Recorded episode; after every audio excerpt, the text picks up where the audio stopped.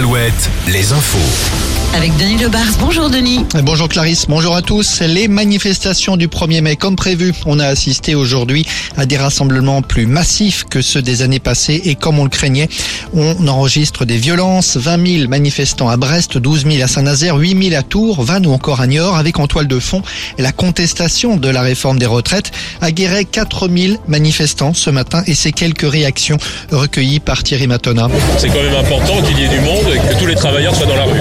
Je trouve qu'il est nécessaire de faire savoir qu'on est mécontent et donc euh, c'est bien plus large que d'habitude. Puis là, on n'a pas d'excuse de ne pas pouvoir venir, on ne travaille pas, donc il euh, fallait être là. Il faut montrer qu'on est euh, présent et qu'on est contre rester aussi longtemps au travail. C'est pour protester contre bah, tout ce que fait Macron. Il n'y a plus grand chose qui va pour les gens. Quoi. Ah bah oui, forcément, avec tout ce qu'on a vécu là cette année, bah, on n'arrêtera pas, on va continuer et puis voilà, on ne peut pas laisser tomber.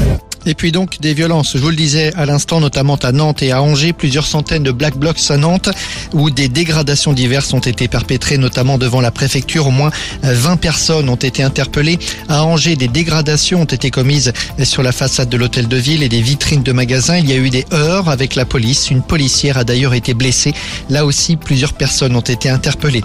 Paris, elle non plus, n'a pas échappé aux violences cet après-midi. Dans la capitale, plus de 50 personnes ont été interpellées. Un policier a été gravement blessé, brûlé au deuxième degré par un cocktail Molotov.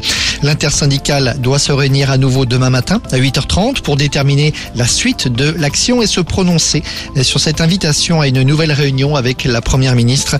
Pour l'instant, la CFDT de Laurent Berger a donné son accord de principe. Fin de la rêve partie en Vendée, un rassemblement non déclaré qui, rappelons-le, avait commencé vendredi soir près de l'aéroport de La Roche-sur-Yon. Entre 4000 et 5000 personnes y ont participé week-end. Les deux pistes de l'aéroport ne rouvriront qu'à 19h ce soir en raison des risques d'intrusion. Le préfet de Vendée dénonce, je cite, l'irresponsabilité des organisateurs de cet événement. Depuis la nuit de vendredi à samedi, huit personnes ont été transportées vers le centre hospitalier de La Roche-sur-Yon pour des motifs divers. C'est à Marseille que commencera le périple de la flamme olympique en France dans un an, le 8 mai 2024. La flamme arrivera bien sûr de Grèce et avant d'arriver à Paris le 14 juillet, eh bien, elle traversera plusieurs dizaines de départements. Le parcours complet sera dévoilé euh, dans quelques semaines. On sait déjà que la flamme fera étape en Maine-et-Loire euh, le 28 mai et en Mayenne le 29. À Paris, la rumeur d'un départ de Lionel Messi a gonflé aujourd'hui au lendemain de la défaite du PSG face à Lorient. A été vu ce matin dans un aéroport d'Arabie Saoudite à Riyad. Et puis le basket à trois journées de la fin du championnat de France. La présidente du Limoges CSP publie un communiqué aujourd'hui pour annoncer des changements à l'intersaison.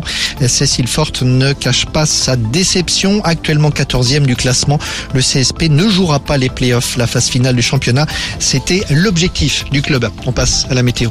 La météo avec manouvellevoiture.com. Votre voiture d'occasion Et comme prévu, le retour du soleil cet après-midi sur nos régions avec des températures qui, à l'ombre, ont approché les 20 degrés du sud-Bretagne à la Nouvelle-Aquitaine en passant par le